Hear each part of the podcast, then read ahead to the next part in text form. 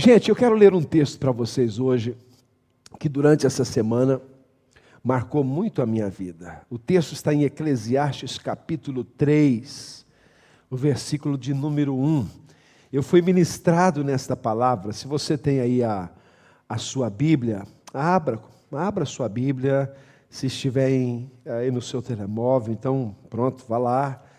E ah, seja em que formato for, abra sua Bíblia, Eclesiastes, o capítulo de número 3, o versículo 1. Nós vamos ler aí essa palavra tão gostosa, tão é, tão para os nossos dias, para o nosso momento, para esse momento que nós estamos é, vivendo, vivendo, ok? Eclesiastes capítulo 3 nos acompanhe, diz assim a palavra: Para tudo há uma ocasião certa. Olha que texto. Há um tempo certo para cada propósito debaixo do céu. Eu vou repetir. Eu vou repetir isso. Para tudo há uma ocasião certa. Há um tempo certo para cada propósito debaixo do céu. Eu quero falar um pouco nesta manhã sobre isso mesmo. Tudo tem um tempo. Tudo tem um tempo. E eu quero começar por dizer que nada é permanente. A única coisa que é permanente, ou o único ser que é permanente é Deus. Tudo na vida passa, sim ou não? Tudo na vida passa. Esta manhã eu fui procurar a minha indumentária para vestir, dei uma olhadinha no meu sapato, vocês não conseguem ver daí, mas há ali uma marca que já está dizendo eu preciso de outro. Por quê? Passou. Ah, vai acabar. Na nossa vida, tudo passa, as coisas passam, não é? Os anos passam. E Deus fez todas as coisas com tempo determinado. Eu costumo dizer que as coisas, e nós também, nós eh, vimos a este mundo com um prazo de validade. com um prazo de validade. Nós passamos, as coisas passam, e assim como nós temos o inverno, o inverno passa, vem o verão, passa, primavera, o outono, tudo vai passando, tudo vai se transformando. É, e para nós, o tempo deu uma mudada do início do ano para cá. Foi ou não foi? Ninguém estava ah, esperando, não havia na nossa agenda uma data para o Covid-19. Nós não tínhamos isso programado, mas o certo é que apareceu. Mas o que eu quero dizer para você nesta manhã é que, da mesma forma como apareceu, vai desaparecer também. Passa, as coisas passam. Há uns anos atrás, os, os, as, as galinhas estavam constipadas, estavam com problemas, não é?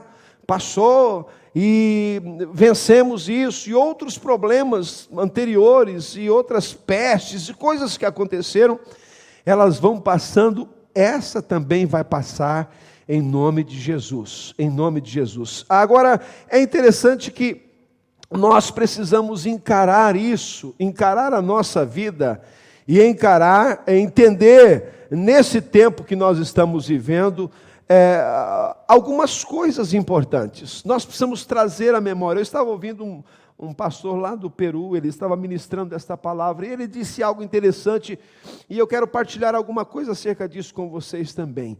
E a primeira coisa que eu quero falar é que é, tempo de crise, esse tempo que nós estamos vivendo, esse tempo que Eclesiastes está dizendo, tudo tem o um tempo determinado, e neste momento nós estamos vivendo esse tempo difícil. Né? Na vida cristã, na vida cristã, a, a Bíblia não diz que é tudo perfeito. A Bíblia não diz isso para nós, tudo é perfeito. Jesus disse assim: no mundo tereis aflições. Está previsto nas Escrituras que a nossa vida, que a vida de um cristão, que a vida de um ser humano, ela tem momentos. Momentos bons de alegria, momentos de celebração, momentos. A Bíblia diz em Eclesiastes, se você continuar lendo, diz assim: é, é, tudo tem o seu tempo determinado, há tempo de chorar, tempo de rir, tempo de plantar, tempo de arrancar o que se plantou, tempo de guerra, tempo de paz. Você vai encontrar isso aqui nesse capítulo 3 de Eclesiastes. Né? Então, há tempo para tudo. E nesse tempo em que nós estamos vivendo, nós precisamos entender que tempo de crise é tempo de mudança. Sempre que nós enfrentamos algo na nossa vida, Deus está nos dando a oportunidade de operarmos mudanças em nós. Todos nós precisamos de mudar, sim ou não? Nós precisamos mudar, mudança de hábitos, mudança de comportamentos, mudança até de visão, a forma como nós vemos as coisas, a forma como nós olhamos para a vida, a forma como nós olhamos para as situações. Eu acho que uma, uma mudança de visão que tem acontecido nos nossos dias é relacionada com os, por exemplo, com os bens. Veja bem, não há, não há nada nesse momento que ainda possa uh, sobrepor-se a essa epidemia. Não há dinheiro, não há condição social, não há é, é, formação de ninguém que possa sobrepor até esse, até esse instante a esta situação. Então, que eu quero dizer com isso? Que a, mudança de, de, ideias, mudança de visão acerca das coisas, mudança de hábitos. É, não é? Por exemplo, a, as máscaras. Nós temos agora aqui, né? Vamos entrar num lugar, temos que colocar. Vocês estão aqui, tem que colocar as máscarazinhas. Alguém está dizendo que a máscara agora vai tornar-se num acessório, não é? Num, num, acessório de moda, né? Já se vê algumas pessoas a combinar a blusa com a máscara, não é? E a, a, até fica bonitinho, não é assim tão feio. Mas são mudanças. São mudanças que se operam na nossa, na nossa vida. Agora, há uma coisa importante acerca da mudança que nós precisamos aprender: que eu e você precisamos liderar a mudança. Nós não podemos apenas deixar a mudança chegar e começar a acontecer, mas podemos liderar, orientar, direcionar as mudanças em nossas vidas. Uma pessoa pode simplesmente sofrer o impacto da mudança ou pode ela liderar sabiamente a mudança em sua vida, já que o tempo de crise também é um tempo de, de mudança. Entre as oportunidades que a, a, a crise oferece, nós encontramos a, as oportunidades de, às vezes, mudar de, de atitude, de comportamento, de relacionamento. Alguém disse que as famílias, algumas estão vivendo melhores, né? porque os filhos têm os pais mais tempo em casa. Há outras que nem por isso, né? Mas que nós precisamos orar por essas famílias, né? Que as pessoas já estão num frisson porque estão muito tempo juntas, não estão habituados a estar juntos muito tempo. Então, nós precisamos mudar isso na nossa vida. Então, Deus está nos dando esta oportunidade de mudar. Veja bem, queridos, nós precisamos liderar isso. Eu acho interessante uma história relacionada com o nosso país. Vocês sabem que Lisboa foi devastada no ano de 1700 por um terremoto violento, por um tsunami né, violento e por um incêndio terrível. Nessa altura, o rei, quando viu esse caos, ele queria abandonar Lisboa.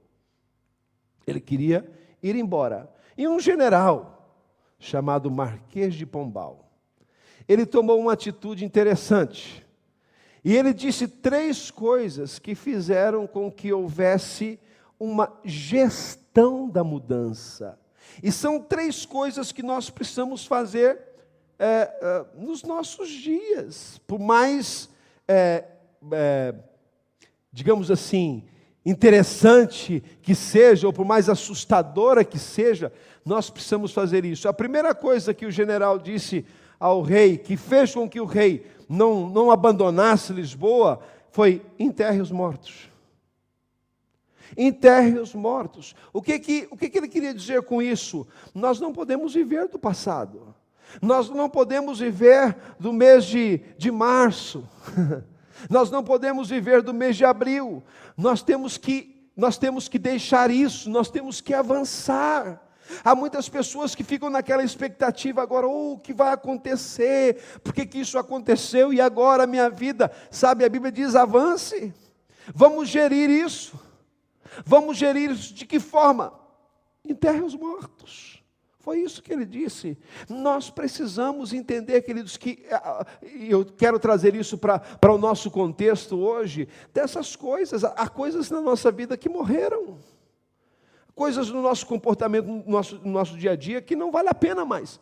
Vamos colocar isso de lado, vamos avançar. E Paulo diz isso lá ah, na sua carta ah, aos, aos Gálatas, ele diz assim, aos Filipenses, ele diz assim: esquecendo-me das coisas que para trás ficam e avançando para as que estão diante de mim.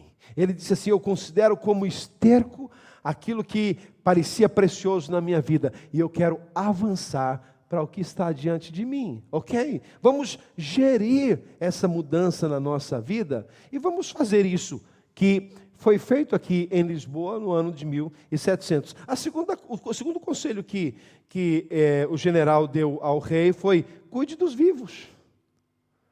Cuide dos vivos, enterre os mortos, cuide dos vivos. E o que, que isso quer dizer para nós hoje? Esse é o tempo que nós temos de ajudar tempo de otimismo, tempo de dizer para as pessoas: vá lá, nós estamos precisamos continuar, sarar feridas, ajudar pessoas, cuidar daqueles que estão aqui, para nós recomeçarmos a nossa vida, para nós nos juntarmos, nos unirmos e vencermos as batalhas futuras, as que estão no presente e as que vêm pela frente, em nome de Jesus. Amém, queridos? Estamos juntos nessa? Cuide dos vivos.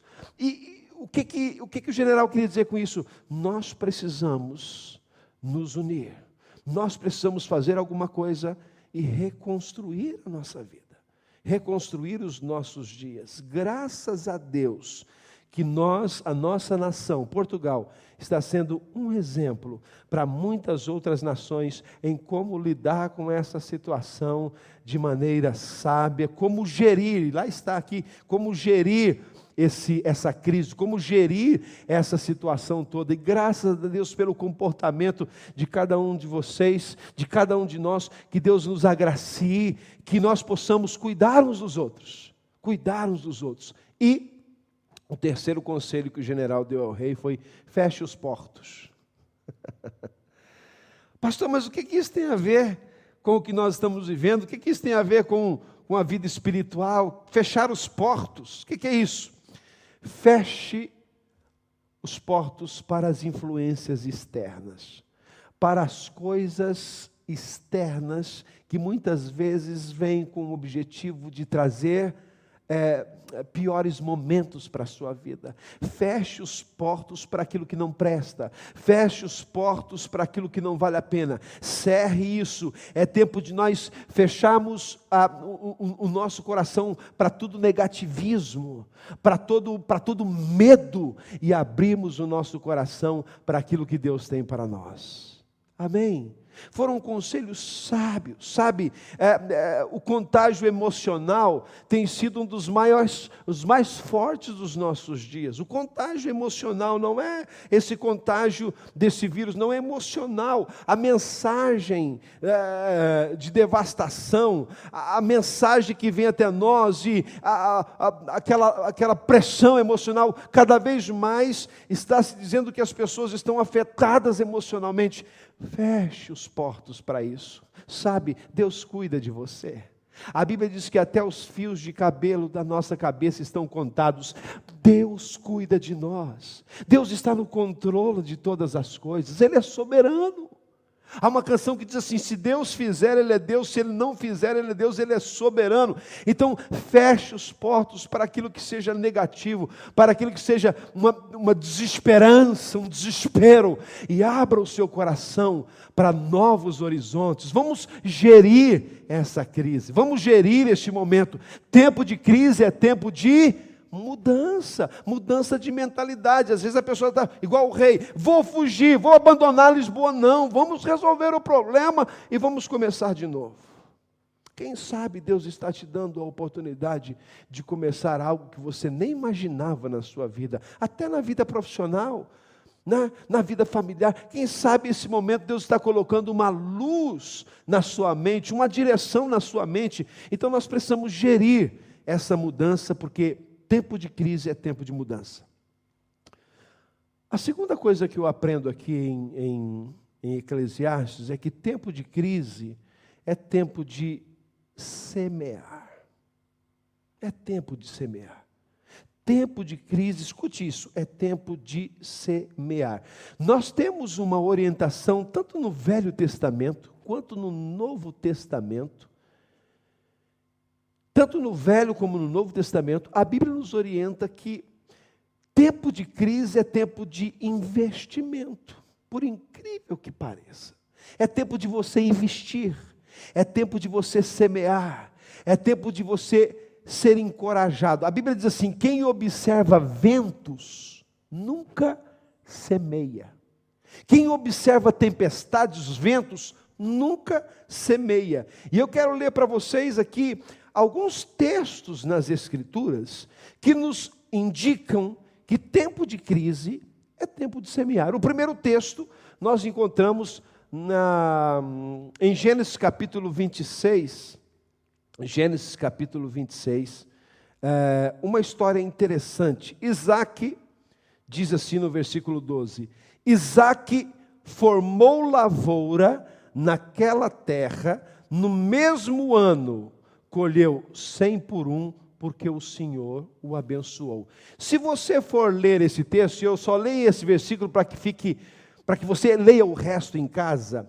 Mas se você ler os versículos anteriores e os posteriores, você verá que esse tempo que Isaac semeou foi um tempo de seca. Ninguém semeava naquele tempo, as pessoas, a terra estava num caos, houve um tempo de seca, um tempo de calamidade. E nesse tempo de calamidade, Deus disse para, para Isaac: semeie nessa terra. E ele semeou corajosamente, quando ninguém fazia, ele fez. Quando ninguém eh, tinha expectativa de, de, de avançar, ele avançou. E o que, que ele colheu? Ele colheu cem por um. Por quê? Diz o texto aí, porque o Senhor era com ele. Deixa eu dizer uma coisa para você nessa manhã: o Senhor é contigo. Semeie, semeie na sua própria vida. Semear como, pastor? Semeie na vida dos outros. O que, que nós podemos semear? Nós podemos semear amor. Nesse tempo de crise, é tempo de semearmos solidariedade. É tempo de estendermos as mãos para as pessoas que precisam mais do que nós. É tempo de repartir com essas pessoas. Eu louvo a Deus porque Portugal é uma terra de solidariedade. É uma terra que ama, é uma terra que as pessoas cuidam umas das outras. Nós precisamos fazer isso. Tempo de crise é tempo de semear, é tempo de lançar semente. Por quê? Porque são oportunidades que nós temos nas nossas vidas de vermos é, milagres, porque Deus é conosco. Um outro texto que nós temos de semeadura no tempo de crise é em 1 Reis, capítulo 17, versículo 12 a 16. A Bíblia diz-nos assim que uh, Elias, ele, ele estava num lugar onde o Senhor mandou ele estar, e sendo cuidado, bebendo de um ribeiro, sendo cuidado por, um, por aves até, e o Senhor disse para ele para uma terra a encontrar-se com uma viúva que o sustentaria. E Elias foi, quem sabe na expectativa de chegar naquela terra e encontrar uma viúva muito rica. e ele chegou naquele lugar e encontrou uma mulher viúva pegando uns, uns bocadinhos de lenha. É? E ela, ele disse assim: Olha, você pode fazer um bolo para mim? Ela disse assim: A tua serva só tem um pouquinho de farinha e um pouquinho de azeite. Eu vou fazer o último bolo para que eu e o meu filho comamos e morramos. E sabe o que, que Eliseu, Elias disse? Elias disse assim: Você vai, faz o bolo, sim, mas traga-o para mim, porque a farinha na sua panela não vai acabar e o azeite na botija não vai faltar. Sabe o que aquela viúva fez? Foi lá, fez um bolo e semeou na vida do profeta. Deu o bolo para ele. Quando ela voltou para sua para sua casa, Deus a abençoou naquele momento, naquele lugar. A Bíblia diz que a farinha na panela não acabou e o azeite na botija não parou. E aquela mulher, o seu filho e Elias foram sustentados muitos dias por este milagre de Deus. E por que, que Deus fez um milagre? Porque aquela mulher teve a coragem de lançar a sua semente na vida de uma pessoa que estava precisando em tempo de crise. Em tempo de crise, sabe? Muitas vezes nós pensamos tempo de crise é tempo de reter, é tempo de tomar cuidado, é tempo. Claro, a gente tem que tomar todas as precauções, mas seja uma pessoa corajosa em abençoar outros, em ajudar outros, em estender a mão. E, e o último texto sobre é, semear em tempo de crise é João capítulo 6, é, versículo de 8 a 9. É um texto interessante que vocês conhecem na multiplicação dos pães. Quem já leu esse texto, na multiplicação dos pães? Olha só, fantástico, não é? Estavam ali cinco mil homens, sem contar mulheres e crianças, e há aquela multiplicação de pães fantástica. Mas como é que isso aconteceu? Os discípulos quiseram despedir a multidão, e Jesus disse: Não, vamos dar nós de comer a esse povo. E eles disseram: Mas nós não temos nada. E então a Bíblia diz assim, Outro discípulo chamado André, versículos 8 e 9 de João 6, irmão de Simão Pedro, tomou a palavra e disse: Aqui está um rapaz com cinco pães e dois peixes. Aqui está um rapaz com cinco pães de cevada e dois peixes. E aí Jesus estraga um cá. Aquele menino poderia ter dito assim: Não, esse é meu lanche, não dou para ninguém. Não dou, é meu. Ana. Mas o menino pegou o seu lanche e entregou nas mãos de Jesus. E o que aconteceu? Jesus multiplicou os pães e os peixes, toda a multidão comeu. E o que é interessante é que sobrou quantos cestos? Doze cestos com pedaços de pães. Sobrou dos cinco pães sobraram doze cestos. Agora imagine você, isso é, não está na Bíblia, eu fico imaginando, né? É, é, o menino saiu de casa com doze pães e é, para o seu lanche, e aí agora volta para casa com doze discípulos atrás dele para levar o resto. Ana, doze cestos cheios de né, de pães. Como Deus é lindo, por quê? Alguém ousou semear num tempo de crise, num tempo de necessidade. Ninguém tinha nada naquele deserto, mas aquele menino tinha a sua, o seu pouquinho, e o pouquinho deu para uma multidão. Tempo de crise é tempo de semear. E muitas vezes na nossa própria vida, investir na nossa própria vida e também na vida dos outros. Quantas ações de semeaduras nós temos visto nos nossos dias e Deus tem nos abençoado. E eu quero terminar dizendo para vocês que é, o tempo de crise é tempo de perseverar. Amém? Tempo de crise é tempo de perseverar. Alguém diz e, e é comprovado que no uh, Eclesiastes capítulo 3, se você for ler, existem lá 28 tempos descritos: tempo disso, tempo daquilo, tempo disso, tempo daquilo, 28. Mas há um tempo que você não encontra lá, sabe qual é? Tempo de desistir, tempo de render-se, tempo de baixar os braços então, tempo de crise não é tempo de você baixar os braços, de nós baixarmos os braços, desistirmos, encolhermos no cantinho, ficarmos na expectativa apenas, mas é tempo de perseverar, é tempo de continuar, é tempo de batalhar, é tempo de superar. Amém, queridos? Tempo disso. E ah, nós não podemos vacilar nesse tempo. Em Provérbios 24, 10 está escrito assim: se você vacila, eu até gostaria que colocassem aqui, por favor. Provérbios 24, 10. Muito lindo esse texto. Se você vacila no dia da dificuldade, como será limitada a sua força. Se você vacila, se você tem medo, se você fica desencorajado, se você fica assustado, se você vacila, diz o texto, em tempo de dificuldade ou no dia da dificuldade, a sua força será limitada. Se você vacila, vamos ler juntos, se você vacila no dia da dificuldade, como será limitada a sua força? Vacilar é ficar em dúvida. Avance, vamos à luta. É tempo de nós reagirmos. Outro texto, coloca aí para a gente, por favor, filha. Provérbios 24, 10. Outro texto, é, é, é, o que está aí, né? já foi colocado, 24, 10. Eu só quero ler noutra versão, é isso que eu queria. Quem é fraco numa crise é realmente fraco. Esse texto noutra versão. Agora sim, Gálatas 3,9. Gálatas 3,9.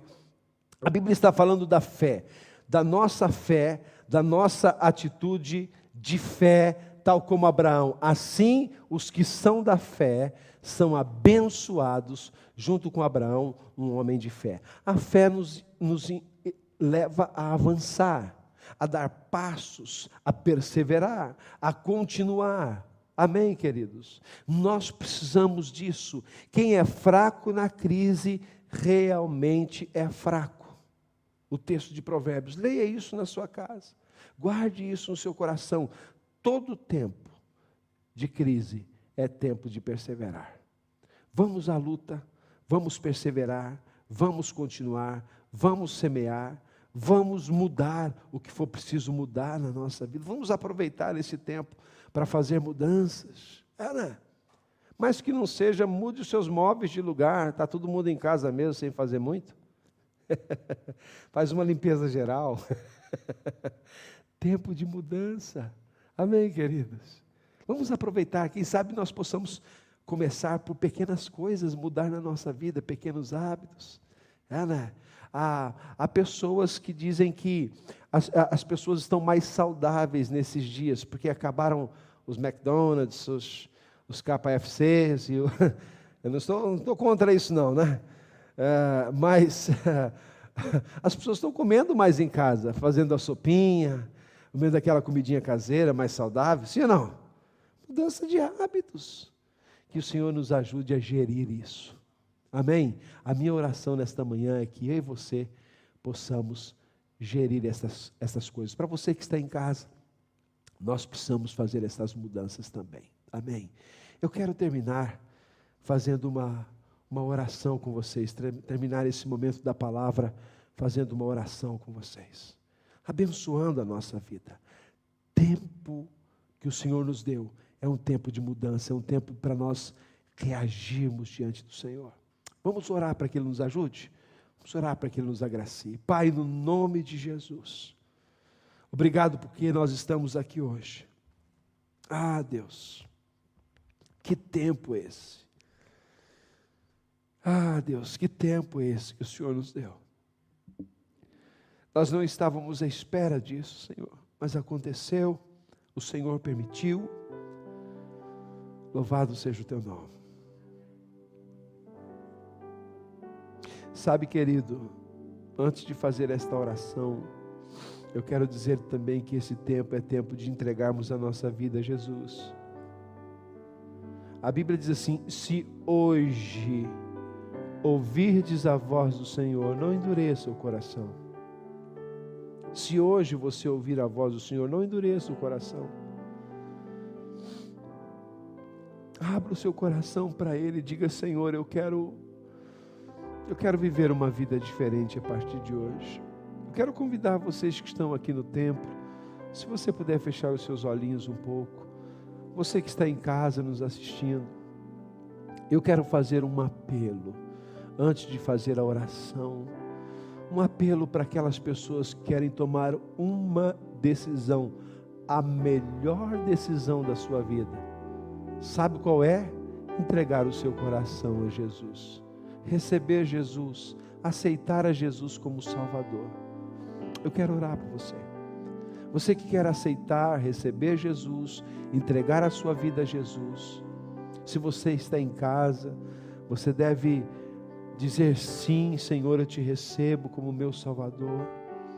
Se alguém está aqui nesta manhã entre nós e quer entregar a sua vida a Jesus, quer dizer, Jesus, eu quero viver um novo tempo na minha vida, e você está aqui no templo presencialmente, levante a sua mão, eu vou orar por você. Se alguém que está conosco quer entregar a sua vida a Jesus, levante a sua mão, eu vou orar por você, abençoar a sua vida. Você quer dar a sua vida a Cristo, entregar a sua vida a Cristo, começar uma nova história com Ele, eu quero orar por você.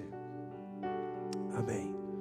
Vamos orar então. Senhor, obrigado pelas pessoas que estão aqui, pelas pessoas que estão em casa. Obrigado por este tempo que nós estamos vivendo. Eu oro para que o Senhor esteja trazendo cura sobre nós. Eu oro para que o Senhor esteja trazendo sobre nós um coração sensível. Ajuda-nos a gerir este tempo, esse tempo de mudança, esse tempo de semear, esse tempo de perseverança, esse tempo de continuidade, de encorajamento. Pai, eu oro para que o Senhor nos fortaleça, para que nos dê graça, para que nós possamos avançar, ir além, para que nós possamos conquistar, para que nós possamos, ó Deus, honrar o Teu nome em todas as coisas. Abençoas, nós precisamos de Ti. Obrigado pelo Teu amor que nos envolve. Espírito Santo, nós te convidamos, nós te chamamos nesta manhã. Vem fazer morada em nós. Senhor, vem fazer morada em nós, vem mudar a nossa história, mudar as nossas vidas. Obrigado pela tua presença. Nós te damos louvores. Muito obrigado, Senhor. Cobre-nos com teu sangue, protege-nos. Nós te damos louvores e adoramos teu nome. Obrigado pelo teu carinho. Obrigado pelo teu amor, Senhor. Eu oro para que o Senhor nos ajude a gerir as mudanças pessoais que nós precisamos fazer dentro de nós, nos nossos hábitos, comportamentos, as mudanças que nós precisamos fazer na nossa vida profissional, na nossa vida ah, emocional, a mudança que nós precisamos fazer nos nossos relacionamentos. Pai, ajuda-nos a gerir isso com sabedoria. Ajuda-nos, ó Deus, a enterrar o passado, a cuidar daquilo que vale a pena, Senhor, e a fechar as portas para aquilo que não presta, para todo o negativismo, levantando a nossa cabeça e entendendo que o Senhor tem coisas lindas para fazer. Pai, obrigado, Senhor, porque esse tempo é um tempo de oportunidades, um tempo de recomeços. Pai, obrigado por esta manhã, por esta primeira reunião presencial depois desse tempo de crise. Nós te louvamos. Eu sei que a cada dia nós vamos vencer. Nós vamos vencer em nome de Jesus. Amém. Amém. Glória a Deus. Queridos, que Deus abençoe cada um de nós, sabe? Deus te fortaleça. Vamos continuar aí ligados, todos os domingos às 10 da manhã. Por enquanto, nós estaremos é, nos reunindo aqui novamente. E quem não puder, estará nos assistindo em casa. E que você possa ser bênção. Nós deixamos também por, último para falar com vocês acerca disso em todas as nossas reuniões, quer sejam presenciais, quer sejam através da, dos meios de comunicação, nós desafiamos as pessoas a contribuírem, a ofertarem na casa do Senhor. Nós, é, como vocês notam, o templo está bem diferente, a composição, exatamente para nós evitarmos coisas. Ali na saída, nós temos é, uma caixa ali junto da porta, mesmo junto da porta, e ali atrás também junto do é, daquele murinho ali, onde você pode colocar a sua oferta, colocar o seu dízimo. Tempo é, de semear também na casa do Senhor. Você é voluntário. A nossa oferta ela é dedicada ao Senhor. O nosso dízimo é dedicado ao Senhor voluntariamente, com todo o nosso coração. Mas se você sente no seu coração em ajudar, e eu quero dizer uma coisa para vocês e até orar por isso. Eu alegro-me diante de Deus, porque esta igreja é uma igreja apaixonada, é uma igreja que tem mantido-se fiel no meio das dificuldades, no meio da crise. Então, se você quiser, alguém pode até te ajudar ali atrás a, a, a, encontrar, quem sabe, o seu envelope de dízimo e você a dizimar e ofertar, fique à vontade, nosso staff está à sua disposição. E eu quero terminar convidando vocês para nós ficarmos em pé e orarmos. Você que está em casa, é, está passando as formas que você pode contribuir. Você que veio, que está conosco hoje, quiser fazer dessa forma também, não há problema. é, para você não mexer em dinheiro, fique à vontade. Né? Nós temos muitas maneiras que você pode usar para contribuir com é, a obra de Deus, com essa comunidade que tem sido bênção na, na nossa sociedade também, ok? E eu quero agradecer a Deus por todas as pessoas que são dizimistas, fiéis. Quero orar por você, abençoando a sua vida e liberar sobre a sua vida aquela palavra que nós lemos lá em Gênesis, que estava ali é, na vida de Isaac. Isaac semeou naquela terra e no mesmo ano colheu cem por um. Eu quero abençoar a sua vida também nessa nossa despedida em nome de Jesus. Amém. Senhor, obrigado. Por este tempo, mais uma vez eu oro, agradecendo ao Senhor pelas nossas ofertas. As ofertas que nós vamos entregar aqui no templo, as ofertas que nós vamos dar, ó Deus, através das, dos meios eh, eletrônicos. Nós queremos te agradecer, Deus, pela vida dos teus filhos que têm sido fiéis, que têm abençoado esta causa, que têm ajudado, ó Deus, a, a igreja do Senhor com as suas ofertas, com as suas dádivas, com os seus dízimos, contribuindo, ajudando, abençoando. Eu te dou graças por isso. Obrigado porque o Senhor tem levantado pessoas fiéis, pessoas que são apaixonadas e que liberalmente têm ah, abençoado a tua causa. Muito obrigado por esta manhã. Eu te agradeço também por esta semana. Que o Senhor possa continuar nos abençoando, nos fortalecendo e nos levantando a cada dia no nome de Jesus. Amém. Amém.